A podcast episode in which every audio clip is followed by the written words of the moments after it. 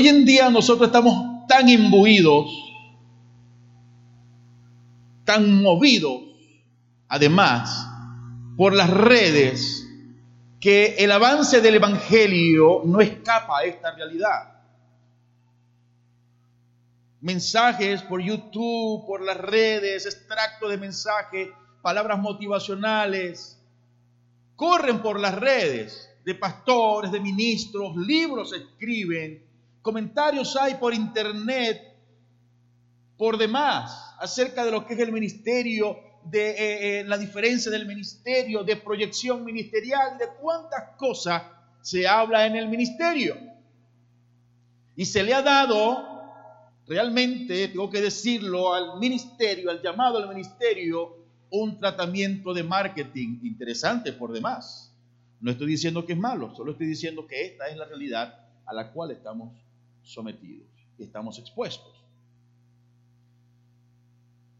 Sin embargo, cuando estudiamos la palabra del Señor, cuando vamos a la profundidad de la palabra del Señor, encontramos realmente muy poca información en el Nuevo Testamento de la constitución de parte del Señor o porque el Señor constituye, porque dice el apóstol Pablo, él mismo, hablando de Cristo, el dueño de la obra, el Señor de la obra, dice, él mismo constituyó a unos apóstoles, a otros como profetas, a otros como pastores, a otros como maestros, a otros como evangelistas.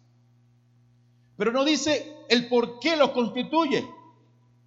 No da razones, no da la causa esencial por el cual es constituido ¿O cuál es la causa esencial del llamado? Solo habla ampliamente acerca del llamado, que el Señor es quien llama, que el Señor es quien constituye a sus ministros, a sus servidores en el santo ministerio. ¿Están de acuerdo conmigo? Entonces con esto tengo que anunciar algo claro, que no es la organización, que no es un determinado concilio, que no es mi propio interés el que determina mi ejecución y mi servicio ministerial. Eso lo hace el Señor. Es el Señor quien hace estas cosas. Tampoco voy a, cuestionar el trabajo eh, y aporte de los concilios y organizaciones en el desarrollo del Evangelio. No, de ninguna manera. Pero quien llama al ministerio y quien constituye al ministro es el Señor. Amén. Y aquí entonces entramos a cortar un buen pedazo de tela que a muchos no les gusta, pero yo estoy en obligación de compartir con ustedes. Porque estamos hablando, y me permiten hablar, yo les voy a aclarar algo a ustedes, ¿sí? Quizás algunos conozcan, porque el pastor Jorge hace minutos, a hacer un paréntesis, pasó y dijo que estamos en la semana de la familia pastoral y escuché parte de lo que estaba diciendo, no todo, disculpa Jorge, tuve que salir a atender unas cosas, eh, y exhortaba o motivaba a la iglesia al reconocimiento, a la valoración y a la honra de la familia pastoral. Yo no pedí eso, hermano. Yo, lo quiero aclarar aquí. Para que no estén diciendo que yo estoy diciendo, hermano, mire, ¿qué pasó aquí con la cosa? No. Yo no pedí nada de eso. No soy de los pastores que pide honra. No soy de los pastores que exige honra a causa de la función que ejerzo dentro de la obra del Señor. No. Tampoco me niego a recibirla, porque es una de las cosas que me ha tocado aprender por años. ¿Sí? Porque le quito bendición a quien quiera hacerlo, pero que eso salga del corazón y de la espontaneidad de aquellos que valoran y reconocen el ministerio. No por imposición. Así que el mensaje de hoy voy a tocar algunos asuntos que quizás a algunos le van a incomodar, que quizás a otros no le van a parecer. No importa, yo voy a hablar por la palabra de Dios. Amén. Entonces entendamos algo. Lo primero que quiero decir aquí es que la organización no constituye ministerios. No, lo hace el Señor. Él es quien llama, Él es quien determina quién va a ejercer ministerios. Ahora, aquí llamamos ministerio dentro de la iglesia? Nosotros hemos convenido, la palabra ministro, la palabra ministerio, tiene que ver en su etimología con servicio, con servir. Y aquí hay cosas que quizás no le van a gustar a muchos de los pastores asociados que tengo, no lo sé. Pero es que el que se crea ministro del Evangelio de Cristo, si no tiene en la cabeza y en el corazón que es llamado para servir, entonces no es ministro de un carrizo. Virgen del matracazo. Nadie dijo amén. Porque es que ahora el modismo lleva que, mira, yo soy pastor y la iglesia tiene que servirme y el pueblo tiene que servirme y nos rodeamos de una especie de marketing, ponemos guardaespaldas, escoltas por todos lados, el que me carga la Biblia, el que me sirve por aquí, para dar la impresión de que soy importante. Al Señor no le interesa cuánta gente te admire y te siga. Al Señor lo que interesa es cuánta gente ayudes a conocerle, a cuánta gente restaure, a cuánta gente levante. El que se cree ministro o el que se crea llamado a servir en un área ministerial tiene que entender que ha sido llamado a servir. Y aplauda al Señor la iglesia. No se puede ser ministro si no hay en el corazón el deseo de servir. Es un aspecto importante, muy, muy importante. En el Antiguo Testamento el llamado del Señor se hacía de manera pública y clara. Cuando el Señor llamó a Eliseo, le dijo Elías, usted va para allá y le unge la cabeza con aceite de Eliseo y le dice a todo el mundo que cuando usted se vaya, Eliseo se quede en lugar suyo. Cuando se eligió rey al primer rey de Israel, el Señor le dijo a Samuel, ve y unge al que yo te diga. Tú vas a ungir a Saúl. Ve y lo unge delante de todos. Cuando se acabó el reinado de Saúl, el Señor le dijo, ve y unja a David para que todos sepan que el siguiente en la sucesión es David. Se hacía de manera clara, abierta, pública. Escuche bien. Pero los únicos en el Nuevo Testamento que tuvieron un llamado directo y público fueron los doce discípulos del Señor. No encontramos en la escritura, salvo excepciones en el comienzo de la iglesia que da el libro de Hechos, como cuando se escoge a Bernabé y a Saulo para una obra, salvo ellos, no hay más nadie llamado al ministerio de manera directa. Pero insiste la escritura en que Dios, el Señor, es quien llama, el Señor es quien constituye. Ah, entonces eso quiere decir que la iglesia y los miembros no tienen nada que ver en, el trabajo y el reconocimiento pastoral. No, ya vamos para allá. Esto no es una cosa de ni muy calvo ni con dos pelucas. De modo que el Señor es quien constituye y el ministro tiene que tener el corazón el llamado para servir.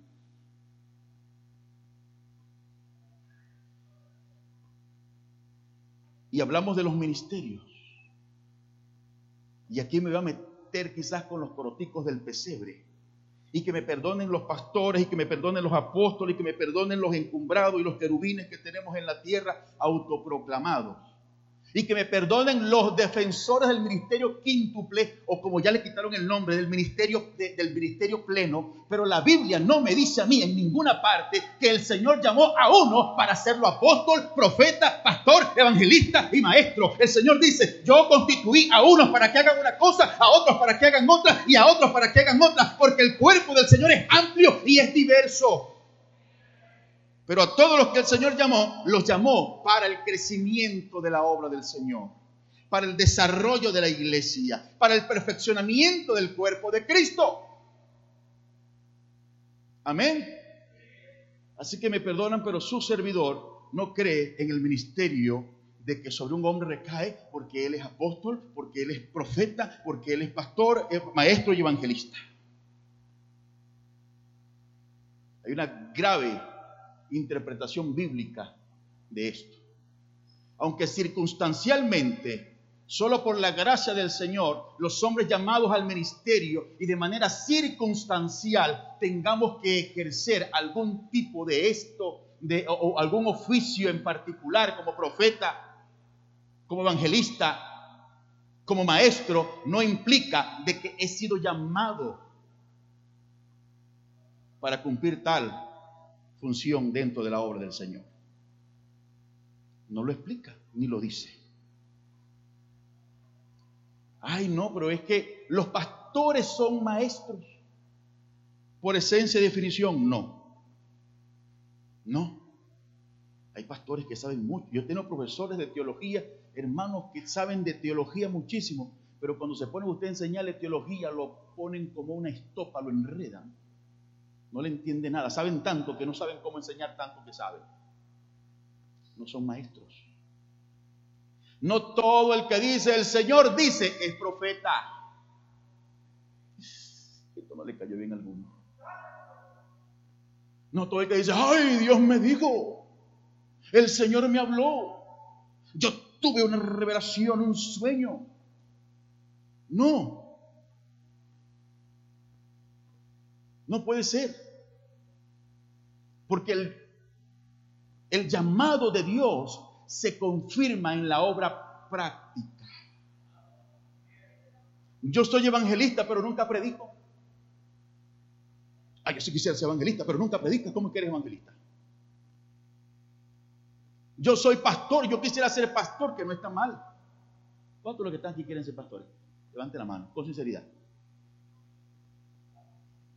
Ninguno, Padre Santo, yo estoy haciendo algo mal. Estoy haciendo algo mal porque yo esperaba que todos dijeran, yo, yo, yo. Ah, es que me da pena, pastor. La Biblia dice, el que anhela obispado, una buena obra desea. Parte de mi función como pastor aquí es impulsarlo, motivarlo, estimularlo a usted para que usted diga, yo quiero servir al Señor. Y que yo pregunte quién quiere ser pastor y ninguno levante la mano, algo estoy haciendo mal.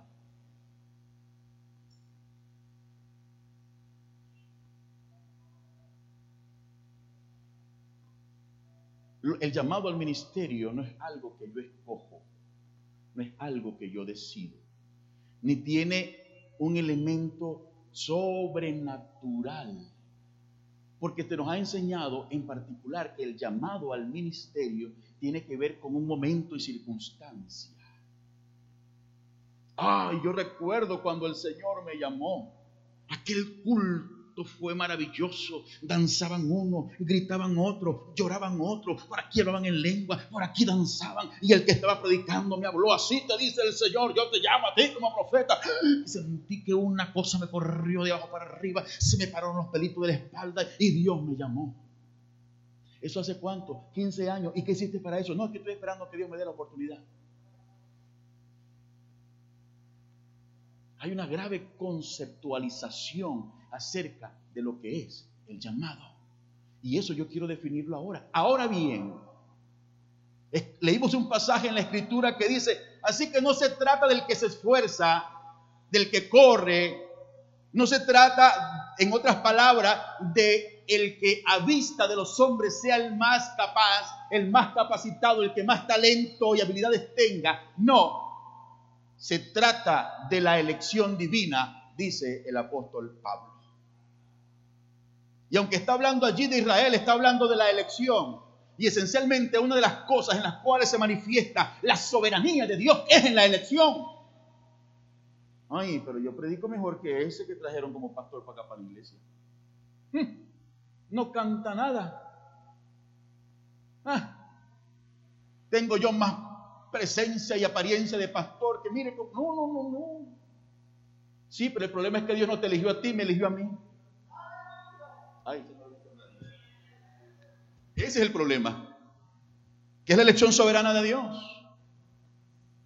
Cuando Dios elige cumplir su promesa por la elección, por soberanía, el orden, la costumbre indicaba que la generación y el cumplimiento de la promesa para la extensión del linaje de Abraham tenía que hacerse por Isaac, porque era el mayor, porque era el primogénito.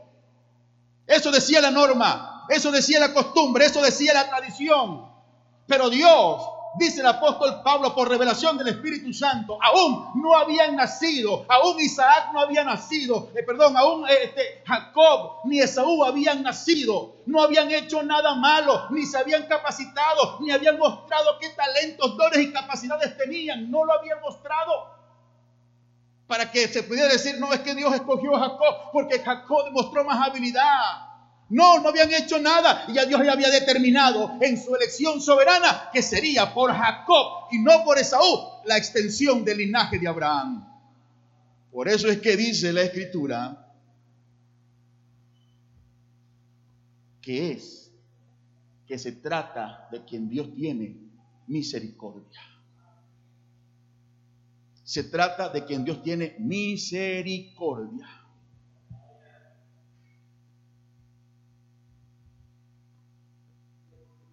Y es algo que tenemos que tener en consideración. Ahora, a causa de la elección, tiene algunas cosas interesantes que tenemos que tratar.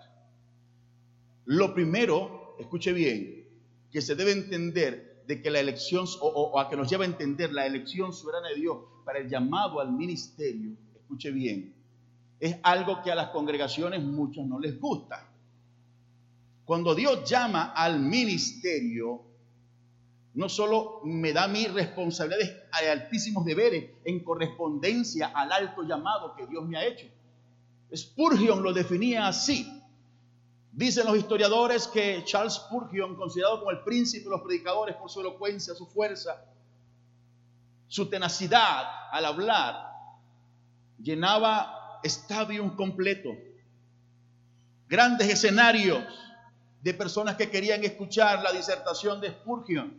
Ante esto, escuche bien, las autoridades del Reino Unido, los reyes para ese entonces del Reino Unido, le ofrecieron ser el embajador del Reino Unido ante una determinada nación. A lo que Charles Spurgeon contesta y dice, yo no puedo rebajarme, no menosprecio y agradezco el ofrecimiento, pero yo tengo un cargo de mayor responsabilidad y de mayor envergadura. Es interpelado por quien le hacía el ofrecimiento y le dice, ¿cómo es que usted osa decir que hay un mayor privilegio que representar al Reino Unido en tal nación? Y él le dijo, sí, usted me ofrece ser embajador del Reino Unido ante una determinada nación y resulta que el Dios a quien yo le sirvo me mandó a ser, me mandó me llamó para ser su embajador al mundo entero. Así que cuando Dios te elige, cuando Dios te llama, eres representante de Dios ante las naciones. Por eso es, y eso es no solamente de los ministros, sino de todos. Pero cuando Dios te elige a ti para servirle en el santo ministerio, porque es que tenemos en Dios algo interesante. Dios nos llama a todos como una verdad absoluta a la salvación. Amén. Nos llama todo el Señor con una verdad absoluta a la salvación. El mismo llamado que se le hizo usted para ser salvo, el Señor me lo hizo a mí para salvación. Pero estando dentro de la obra del Señor, el Señor llama a otro para que sean sus siervos, para que ejecuten el trabajo y dinamicen funcionalmente el trabajo dentro de la iglesia. Y la posición de dirección dentro de la iglesia la constituye el Señor. Y decía que a causa de esto hay cosas que a veces no le gusta a la gente y es que implica algunas cosas interesantes.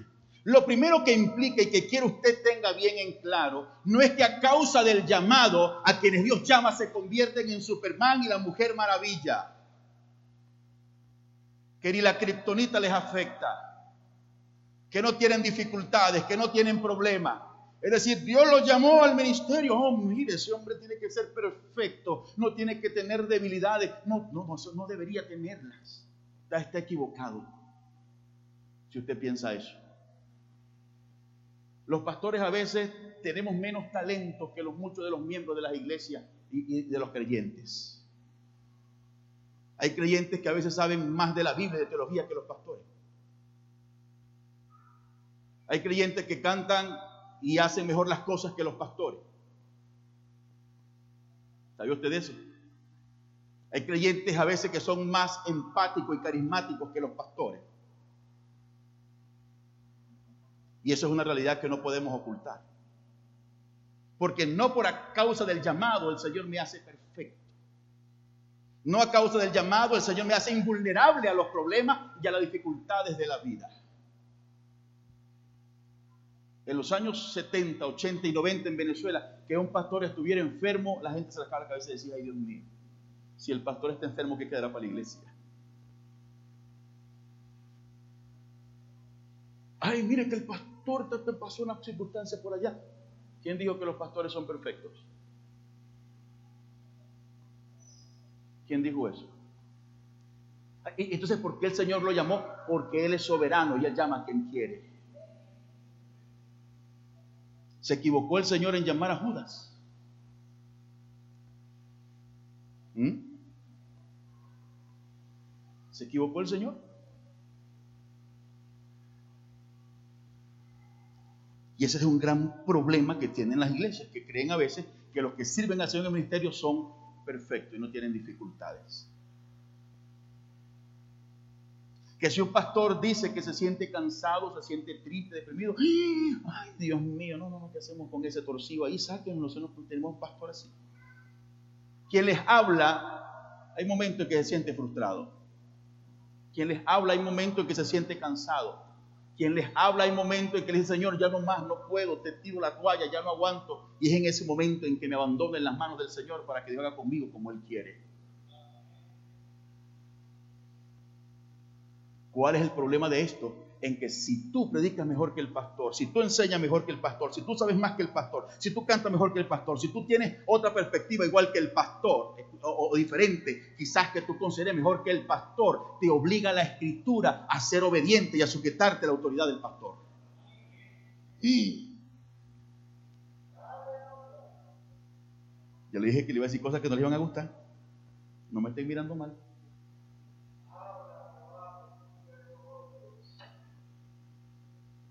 Porque el problema es que la mayoría de la iglesia está pendiente de lo que el pastor mira, el pastor que está haciendo mal, se equivocó predicando, se equivocó diciendo esto, ay, pastor, ¿por qué hizo eso? Dios mío, no, no, no puede ser. Pero dice en el libro de Hebreos, la revelación escritural, dice, obedeced y sujetaos a vuestros pastores.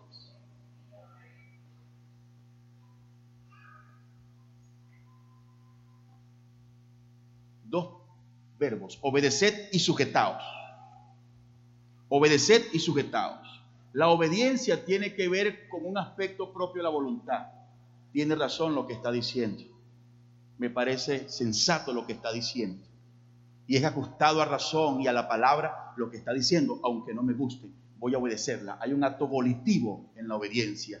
Pero si no me parece lo que está diciendo, si lo que está diciendo no es lo que yo quiero escuchar porque quiero que Él me dé la razón, porque quiero que Él me justifique, y no quiero obedecer porque no hay voluntad de obedecer, porque no me parece, porque no quiero, porque estoy enojado, porque estoy molesto por lo que sea, entonces la Biblia dice que si no obedece, entonces debe sujetarse.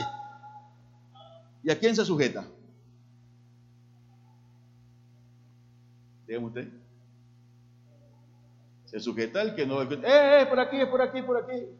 Cuando usted agarra un rebaño, los que han empujado ganado, yo no de ovejas porque mi primer pastor tuvo un rebaño de ovejas, él no lo más que yo, yo no, yo, pero yo sí arrié ganado. Y habían becerros que se salían y uno les metía por aquí, para allá, y, él seguía insistiendo por aquí, entonces uno agarraba la garrocha y lo metía para allá. Y si a veces la garrocha no funcionaba, entonces uno agarraba y lo maniataba, lo, lo, lo, lo ataba. Le sujeta porque no hay un acto volitivo de obedecer.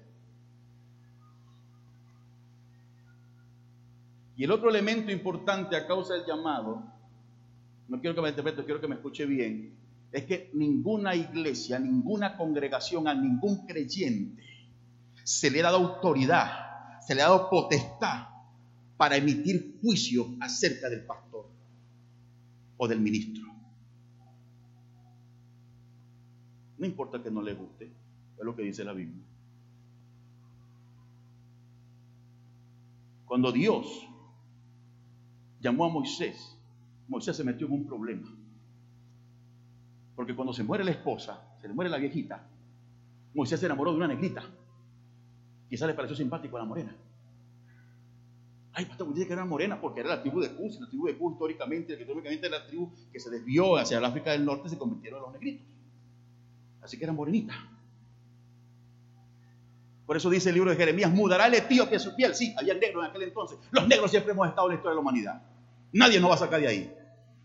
Gloria a Dios por lo. Aleluya. Se equivocó Moisés porque Dios le había dicho y Moisés fue el mismo a quien Dios utilizó para decir, mire, los hijos de Israel no pueden casarse sino con las hijas de los hijos de Israel.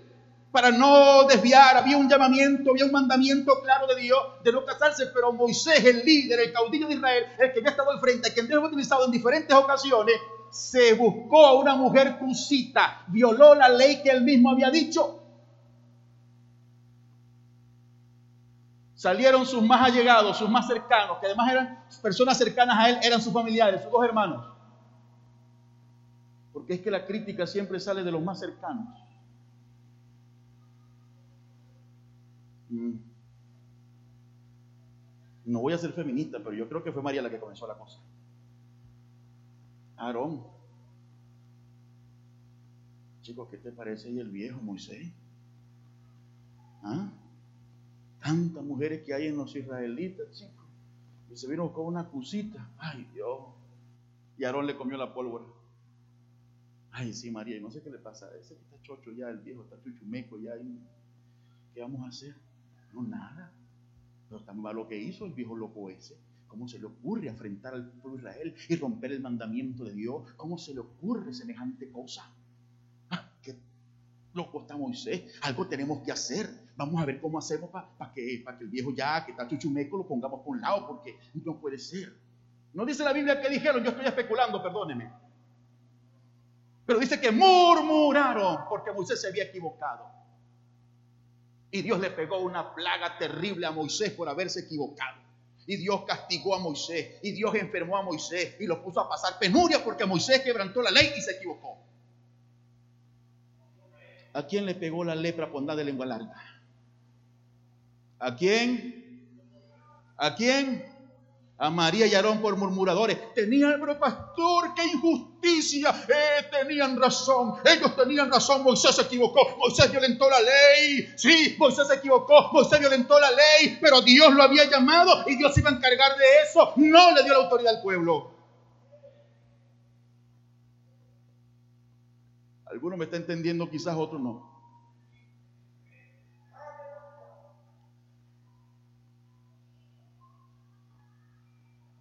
Ahora, ¿eso implica entonces que la iglesia tiene que hacerse de la vista gorda de los errores y deficiencias de los ministros que la tenemos? No. De ninguna manera. De ninguna forma. No es eso lo que estoy diciendo. Lo que estoy diciendo es que una cosa diferente es tener el espíritu cristiano para ayudar, para restaurar, y otra cosa es ponerse de lado para murmurar. ¿Alguno me está entendiendo? Son dos cosas muy diferentes. Y el Señor no nos llamó a criticar o a murmurar, nos llamó a amar, a ayudar y a restaurar. Son dos cosas muy diferentes. La actitud de María y Aarón de vos ser para Moisés, ven acá. ¿Qué le pasó a usted? Porque usted escogió la cosita. Usted no se da cuenta de que ese es un problema. Vamos a resolverlo aquí. Moisés hubiese dado sus explicaciones, hubiese llorado, se hubiese equivocado. Pero esa es la actitud de María y Aarón en concordancia y en correspondencia, las iglesias deben cuidar de mantener levantadas las manos de sus pastores y mantenerlo en apoyo para que sus piernas no se cansan, porque estas manos se cansan, porque estas piernas se cansan. Cuando Moisés oraba en la cumbre, en la guerra contra Amalek, dice la Biblia que estaba Moisés orando en la cúspide, en la cumbre. Ay, ¿por qué Moisés no iba a pelear? Qué sinvergüenza, ay, qué papaya. Mientras los demás estaban echándose cuchillo y matándose, él estaba arriba, sentado en la piedra, mirando las cosas arriba. No, Moisés estaba orando. ¿Sabe por qué Moisés no se bajó a pelear? Porque no podía. Estaba viejo.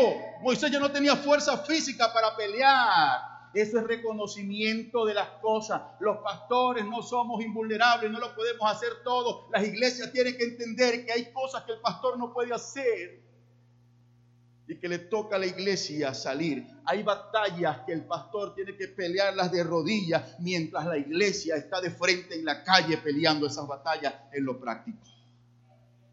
Pero ¿qué hicieron Aarón y Ur? Se dieron cuenta de que Moisés tenía las manos al cielo Y dice la Biblia que cuando Moisés clamaba con furor, que clamaba con efervescencia al Señor y sus manos estaban arriba, dice que Israel prevalecía, lo veían desde la cumbre. Pero cuando Moisés se cansaba y dejaba sus manos abajo, entonces Amalek comenzaba a matar y a vencer a los israelitas. Ah, quizás se dieron cuenta Aarón y Uri y dijeron, ¿qué vamos a hacer con el viejo? Si ya no puede levantar las manos, aquí nos toca es mantener las manos levantadas de ese viejo. Y dice la Biblia, esto hicieron Moisés que estaba sentado en la piedra, Aarón por un lado, Ur por otro lado, le agarraron las manos, se la pegaron al cuerpo y mientras ellos estaban parados, Moisés mantenía sus manos al cielo, pero no era la fuerza de Moisés, era la fuerza de Aarón y Ur que levantaban las manos de ese líder. Eso es lo que tiene que hacer la iglesia. No los llamó el Señor a criticar, por eso cuando Moisés, con Aarón que en un momento fue ayuda para Moisés, cuando luego fue a criticarlo, Dios tiene que salir en paso para decirle, eso no te toca. No te toca aplaudirlo y decirle que está bien, ni te toca ser, hacerte de la vista gorda. No, no, te toca decir lo que está mal, pero te toca ayudarlo. ¿Me estoy haciendo entender? Eso es lo que corresponde. Con respecto a lo que es llamado al ministerio. Ahora, ¿cómo sabemos cuando alguien pastor es realmente llamado al ministerio? ¿Cómo lo sabemos? Es que, es que, es que alguien me habló, un profeta me habló. Mire hermano, en la historia de la iglesia pentecostal, y yo soy pentecostal desde la concha de la caspa, de la coronilla de la cabeza, hasta la uña enterrada del dedo gordo. Pero tampoco voy a justificar, amados hermanos, algunas cosas que a nivel pentecostal, algunos errores que hemos cometido. Uno de esos era que el llamado al ministerio, la constitución del ministerio era a través de un momento circunstancial. El Señor te dice que tú eres pastor y te he llamado siervo mío, sierva mía. ¡Ay, ay, yo soy pastor! Y llevó a muchos a rebelarse contra la autoridad pastoral, ¿sabes? Hmm. Es que el Señor me habló y me llamó a ser pastor y, y mi pastor no me deja crecer. Mi pastor no me deja avanzar. Cuando yo comencé a predicar, hermano, Nadie creía en mí, mi abuelita. Mi fan número uno. Nadie decía, ven cuando yo predicaba, porque a veces lo que decía eran locuras que la gente decía. Se quedaba así como que, no era de la impresión, era de la locura que yo decía, no ni se entendía a veces lo que decía. Porque además de que intentaba explicar algo, pero no me hacía entender, lo que hacía enredar la cosa, me decían metralleta porque hablaba demasiado rápido como buen llanero y la gente no me entendía. Y de paso, cuando predicaba el sonido de la iglesia, hermano, eran dos cornetas de aire con una aroma de esa que tienen por ahí los que venden, compran chatarra. Así que toda esa combinación hacía que la gente quedara así. Y yo decía, dejé impactado con la palabra. Después, con los años, con más confianza, que me dijeron, chicos, es que no te entendemos nada. Yo tuve que tragarme las cosas. Mi pastor me llamó un día y me dijo, mire, Amo a mi viejo. Hace poco se murió mi pastora Díaz la semana pasada. Y lloré mucho porque no pude estar con ellos. Pero él me dijo, duro, de aquella época. Me dijo, si Dios los llamó para ser ministro, si Dios los llamó predicador, no tengo problema con eso. Pero Dios no me hablaba a mí, ni me ha dicho nada a mí. Así que Babito sigue siendo un miembro de iglesia. ¿Está bien, pastor? Otro de los líderes a quien yo quería, apreciaba y que me estaba mentoreando en ese momento, dijo, ay chico, tú estás muy abombado, da cuenta que están invitando a predicar por ahí. Hmm. Y a los que se abomban, se vienen, ¡pum!, espichados y de platanazo en el suelo, ¡pum! Aquellas palabras marcadas. Me dolieron mucho, porque evidentemente no creían en mí. Pero qué cosa tan loca. Porque resulta que el primero que me consiguió una actividad masiva fuera de la iglesia fue mi pastor.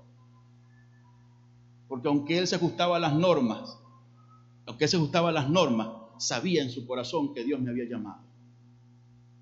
La que nunca dudó de mi llamado fue mi abuelita.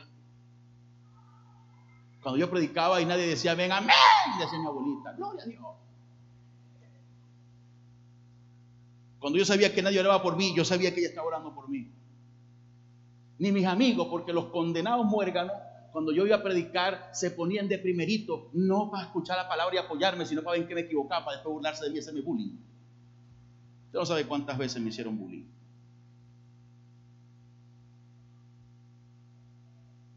Yo después pasé una etapa en la que me creía miembro del club de los cazavampiros. No podía escuchar que estaba un endemoniado porque para allá me lanzaba yo como, como los hijos de Seba a echar fuera el demonio. Mire, hermano, una vez por andar de loco, mi pastor me dio una ensalmada, no una exhortada, sino una insultada. No fue culpa mía, pero yo comencé el bochinche. Porque resulta que alguien cercano a la casa se endemonió, supuestamente, y me llamaron a mí, que era el exorcista del pueblo prácticamente. Busquen a Joan, y yo me fui para allá, hermano, como a las 11 de la noche. Ahora dije, no, no, no puedo con esto solo, tengo que buscar apoyo. Y uno de los que estaba allí fue a buscar a uno de los diáconos. Mano, y el diácono fue y vio. Y yo le dije, ¿qué opina? Hay que buscar al pastor. También dije, me sentí más apoyado. Vamos a buscar al pastor. Y fueron a buscar al pastor. Ya era un hombre mayor. Y el pastor llega y comenzamos a orar. Y ore por el bendito endemoniado y en el nombre de Jesús. En el nombre de Jesús, fuera, fuera, fuera. Casi ronco de fuera. Y el condenado estaba igualito, hermano. Uno de los muchachos de la iglesia, el que menos oraba, pero de lo más estable en la iglesia, de esos que nunca faltan, esos que siempre está, con los que usted siempre cuenta, aunque lo sea más espiritual, el que mejor predica. Agarró las piernas, cansado como a las 2 de la mañana, y le puso una pierna encima de la otra y le aló la pierna para descansar, Dios, para le está sosteniendo las piernas su trabajo fuerte. Y aló las piernas y para sentarse puso sus piernas encima en, una parte de la cabecera de, los soportes de la cama. Eran camas de metal, no habían camas de pino y cosas de esas, una cama de metal que tenía un filito, hermano. Le puso las piernas ahí, él era gordo, se sentó encima de las piernas cruzadas. Y él era un muchacho, bochinchero, agarraba las piernas y cuando se dio cuenta de que el, el endemoniado doblaba las piernas, se levantaba y se hacía fincaba en las piernas y hacía ¡ah! ¡Ah! Como la quinta vez que le hizo eso, hermano, ya el dolor es soportable. Le dijo, ay, se me va cito, Por favor, levántate, me duele, chico. Dijo mi pastor, bendito sea Dios, que todo está endemoniado, nada. Mire, Joan, más nunca me busque para andar con su boquera por ahí, está haciendo fuera demonios a borracho. Y vino la descarga después. Así que que no crean que, eh, ay, Dios te al ministerio, inmediatamente uno está formado y capacitado. La formación viene en la práctica, te equivocas, te levantas, te exhortan, te regañan, te aconsejan. Y eso es lo que le corresponde hacer a la iglesia también con su pastor. Amén. Aunque hay pastores cabezones que no le hacen caso a nadie. A veces nos ponemos así, disculpen ustedes. Pero lo primero que determina el pastorado es que haya deseo. ¿Sabe usted? Nadie es pastor porque dice, no, bueno, yo soy pastor, yo no quiero eso, pero como Dios me llamó, pues yo voy a ser pastor. No. Lo primero que determina el pastorado es que hay deseo. Dice la Biblia en Timoteo, si alguno anhela obispado, buena obra, desea. No está mal decir yo quiero ser pastor yo quiero ser evangelista, yo quiero ser predicador. Cuando yo llegué a la iglesia, por razones equivocadas, quizás yo quería ser cantante, Dios me tenía a mí para otra cosa. Yo no pegaba una nota, hermano. Y me frustraba eso porque mi familia era músicos y algunos cantaban en la iglesia y todavía sigue siendo eso. Y yo no pegaba una nota con nada, ni con saliva el oro, decían los muchachos. Me decían que cantando era como una maraca de trapo. Eso no suena, no tiene sonido, era sordo. Pero yo quería servirle al Señor y mi anhelo era grabar cassette que hacía en aquel entonces. Algunos no saben siquiera qué es cassette. Y dar conciertos y predicar cantando y ese tipo de cosas, que es lo que se hacía. Dios me tenía para otra cosa. Yo decía, Señor, pero yo quiero hacer algo, yo quiero servir. Poco después entendí que mi deseo no era para satisfacer mi ego, mi egocentrismo. Poco después entendí que mi deseo era sincero porque me preocupaba cuando las cosas de la iglesia salían mal, porque me dolía cuando los jóvenes se apartaban del Señor, porque quería alcanzar a más almas para Cristo, porque quería ver crecer a la iglesia. Entendí que era sincero, Señor, yo quiero servirte en algo. Y la primera vez que me pusieron a predicar, me pusieron a predicar porque el pastor dijo, oye, usted tiene un llamado al ministerio, yo lo veo. No, me pusieron a predicar, hermano, porque fastidié al pastor como mes y medio todos los días para que me pusiera a predicar. Póngame a predicar.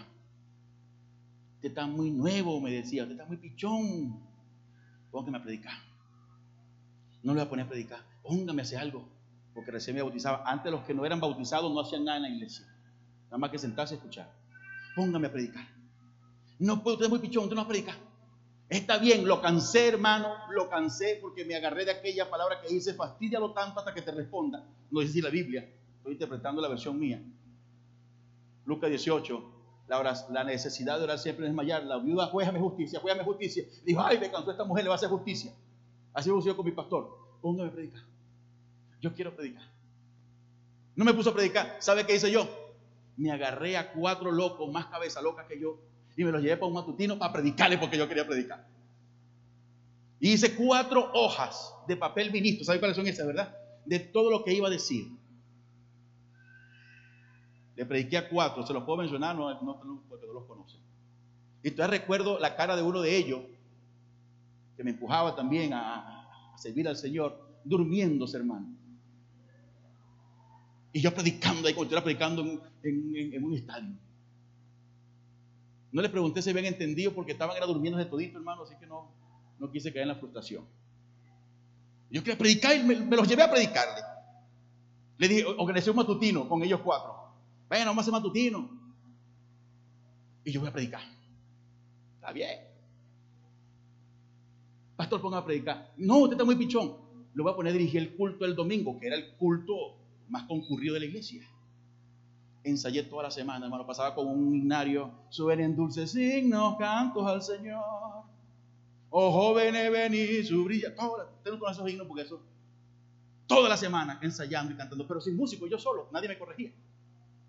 El único que me corrigió fue un solo Jesús que pasó y me dijo, bonitos himnos estás cantando. Ay, qué bien, le pareció bien. Cuando me tocó cantar con la guitarra y el timbal que estaba en la iglesia, hermano, todo el mundo. Me frustré porque el bullying que me hicieron por haber dirigido tan feo, hermano, y tan malo, usted no tiene ni idea. Lo que pasa es que antes eso no era malo, no había psicólogos que decían, no, y el bullying los traumatiza, no, así que no se aguantaba eso. Pero seguí fastidiando, pastor, póngame a predicar. No lo voy a poner a predicar, usted está póngame a predicar. No lo voy a póngame a predicar. Todos los días le decía, pastor, que no va a poner. No, que no, pastor, que va a predicar. La iglesia hacía un culto evangelístico el jueves y un día de tanto fastidiarlo me dijo, está bien, va a predicar el jueves. Agarré, hermano, hermano, en el Señor y me enchivé un pantalón, una camisa y una corbata y los zapatos. Fui enchivado para la iglesia. Porque no tenía zapatos de vestir. Un tío me prestó un pantalón, otro me prestó unos zapatos, otro me prestó una corbata, una cabeza. Me fui con mi mensaje. Y por ahí lo tengo el mensaje todavía anotado prediqué acerca de la obra del Espíritu Santo Juan 16, en mi bíblica. Y prediqué entusiasmado, creyendo que tenía que durar por lo menos media hora para calificar como un predicador promedio. Duré 23 minutos. Me dijo mi amigo, durante 23 minutos cuando terminé. Porque no le di gracias a Dios cuando terminé. Lo primero que salí a preguntarle a mi amigo, ¿cuánto duré? 23 minutos. Yo dije, Primera 23. Oye, Señor, bien. Y mientras yo me regodeaba en mi ego, pensando que lo había hecho maravillosamente bien, él me podía una costilla y me dice, pero te entendí los primeros cinco. Después de ahí, viejo, eso no se entendió nada. Para adelante, para allá, que estaba diciendo. Así que me sentí frustrado y golpeado emocionalmente por eso. Pero dentro de mí algo me dijo, es para esto, para lo que sirve. A esto te llamó el Señor. Y le agarré deseo a estar predicando. Le agarré consejo a un viejo predicador llamado Antonio Villarruel. ¿Lo conociste? Me dijo, ¿usted quiere ser predicador? Sí puede. Lea, estudie, lea y estudie. Y agarré, hermanos, la buena costumbre de leer, leer todo lo que me pasaran por delante. Todo. Lea, estudie, y comencé a leer, y a leer, y a leer. Había una clase en la escuela dominical que nadie la quería porque era la clase más bochinchera, más desarrapada que había en la iglesia.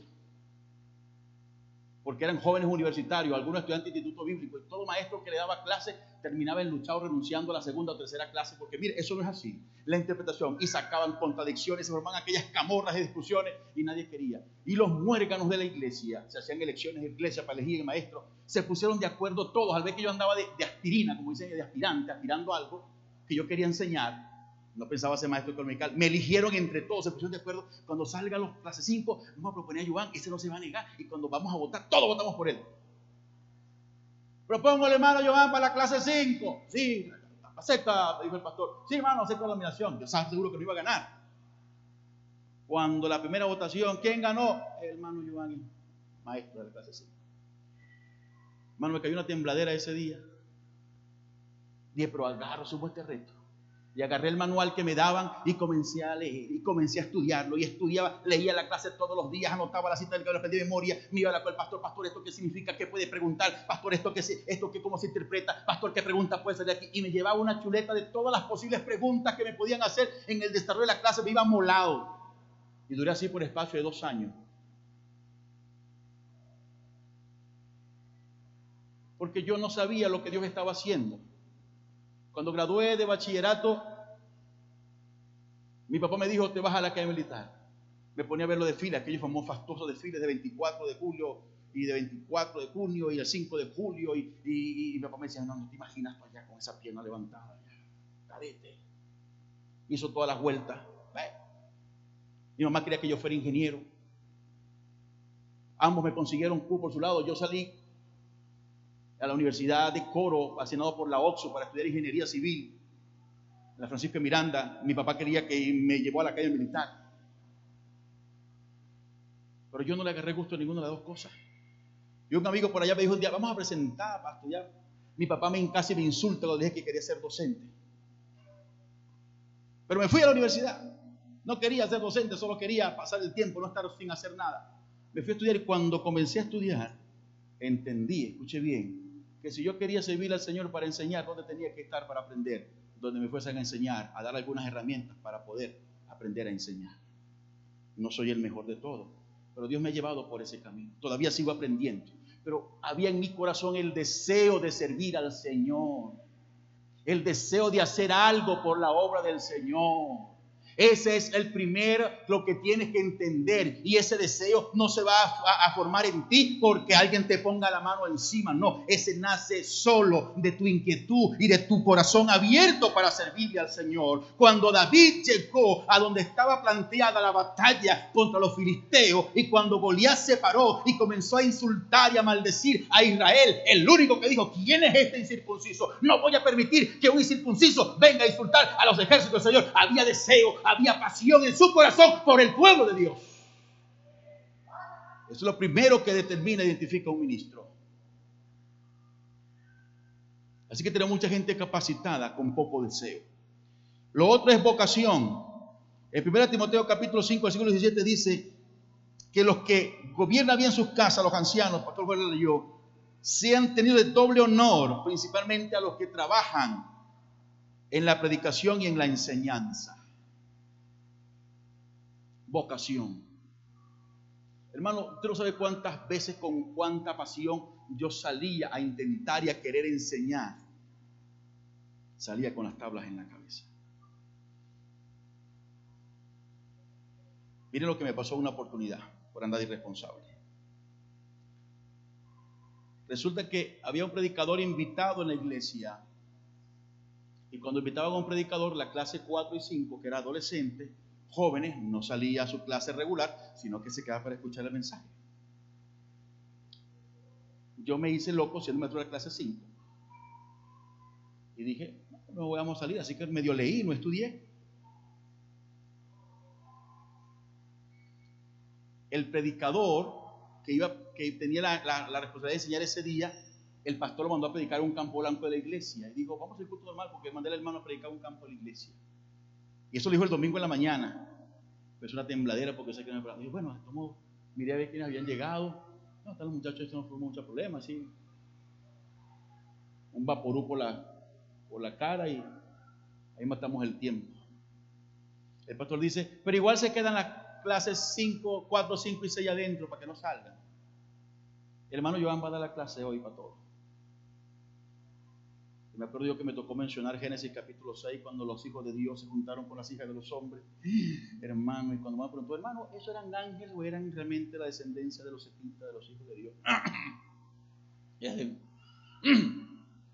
Este, hermano, bueno, usted sabe que eran los hijos de Dios, porque dice la Biblia que eran los hijos de Dios.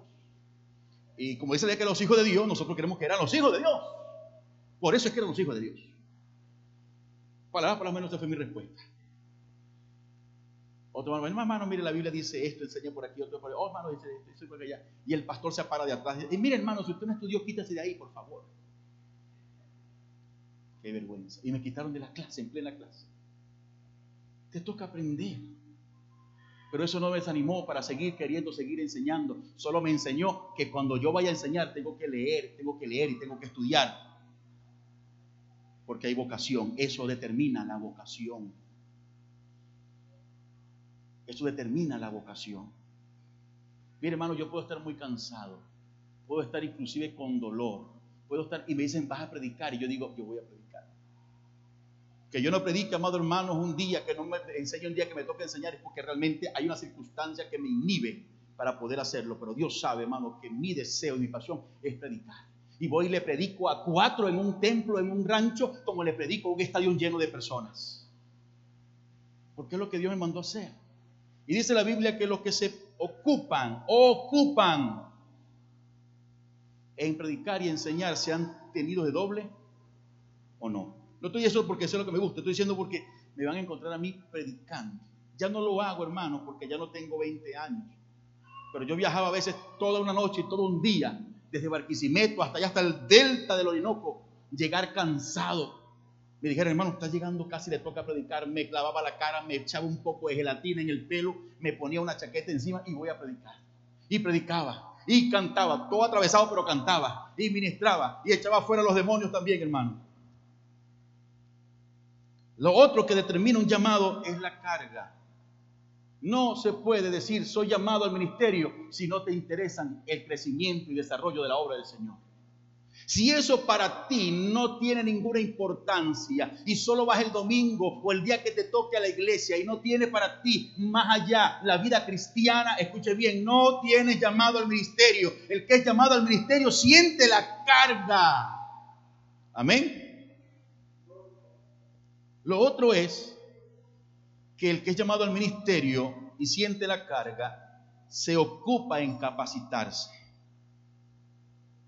Yo soy llamado al ministerio a predicar y cuando yo me monte allá, el Espíritu Santo tiene que tomarme y, lo que yo diga lo va a decir el Espíritu Santo, sí. Yo, yo quiero ser músico y Dios me llamó a ser músico y con una unción poderosa cuando yo me pare a tocar la guitarra me va a tomar y yo no voy a hacer nada por ensayar, por aprender, porque me enseñen. No, no, no, no. Estás equivocado. Si tienes deseo, si hay vocación y deseo, tienes que capacitarte para servir al Señor.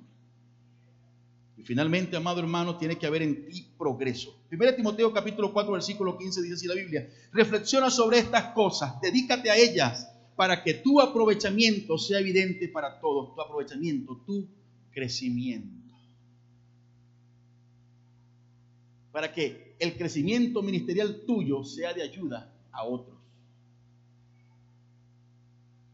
Cuando yo comencé a predicar, era la época de la maña más fea que tienen los evangélicos en toda la historia, entre las muchas mañas feas que tienen.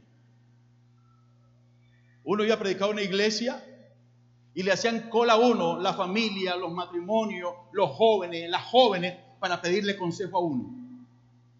¿No es así? Hermano, yo quiero hablar con usted. Mire qué me está pasando. ¿Usted no ha hablado con su pastor? Sí, pero es que este, el pastor me ha dicho esto. Bueno, es lo mismo que yo le voy a decir. Y algunos iban a quejarse del pastor. No, es que el pastor no, no sé, Dios ya no predica. Yo, yo creo que yo predico mejor que él. Mejor el Señor. Y uno también de cabeza loca cae en, el, en, en, la vagabundería, está diciendo, sí, sí, está bien, vamos a conversar. No, no, ya yo no hago esas cosas.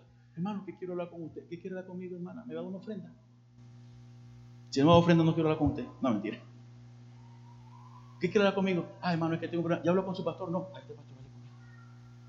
Y mi abuelo. Hermano, que por ahí está un endemoniado que se vuelva a endemoniar, hermano. Yo no. Si quiere, traiganla. Uno también caía en esas cosas. Entonces, cuando uno salía a predicar, la gente iba a hacerle cola a uno para hablar con uno. Y uno también de cabeza loca se ponía a hablar con ellos. Y metiendo la pata por ahí. Varios regaños me llevé por eso. Y en ese tiempo, amado hermano, en ese tiempo, mi consejo para muchos fue, hermano, tengo un problema. No puedo dormir. Eso me cae una angustia en las noches, una cosa. Mm. Yo quiero ir para su casa, hermana. A ver qué está pasando allá. Ay, eso, eso, hermano. No voy a ser que hay un demonio por allá, hermana. En su cuarto, en las noches. Yo quiero ir a echar fuera ese demonio. Me iba para casa, hermano, y encontraba que no dormía porque tenía un equipo sonido, un televisor y se le gustaba ponerse a jugar dominó hasta las 2 de la mañana. Lo que era de uno. Mi consejo para muchos fue, ay hermano, usted que me dice que tengo problemas y estoy desanimado, ore, ayune, no andas orando, ¿verdad? No estás leyendo la Biblia, no estás colgando, ¿verdad? Sin vergüenza, ¿por qué está pasando eso? Ora, ayuna. Hmm. Vienen a pedirle consejo a uno cuando que están es frío, descarriado casi. Claro que tienen problemas o están descarriados. Ese mi consejo era golpear. Con el paso de los años entendí de que había cosas necesarias que aprender, ser empático a la gente. Y cuando me pedían un consejo ya veía las cosas de otra perspectiva. Entonces yo siento que ahora, después de casi 30 años de ministerio, tengo mejor capacidad y proyección y empatía para poder dar un mejor consejo que como lo hacía cuando comencé.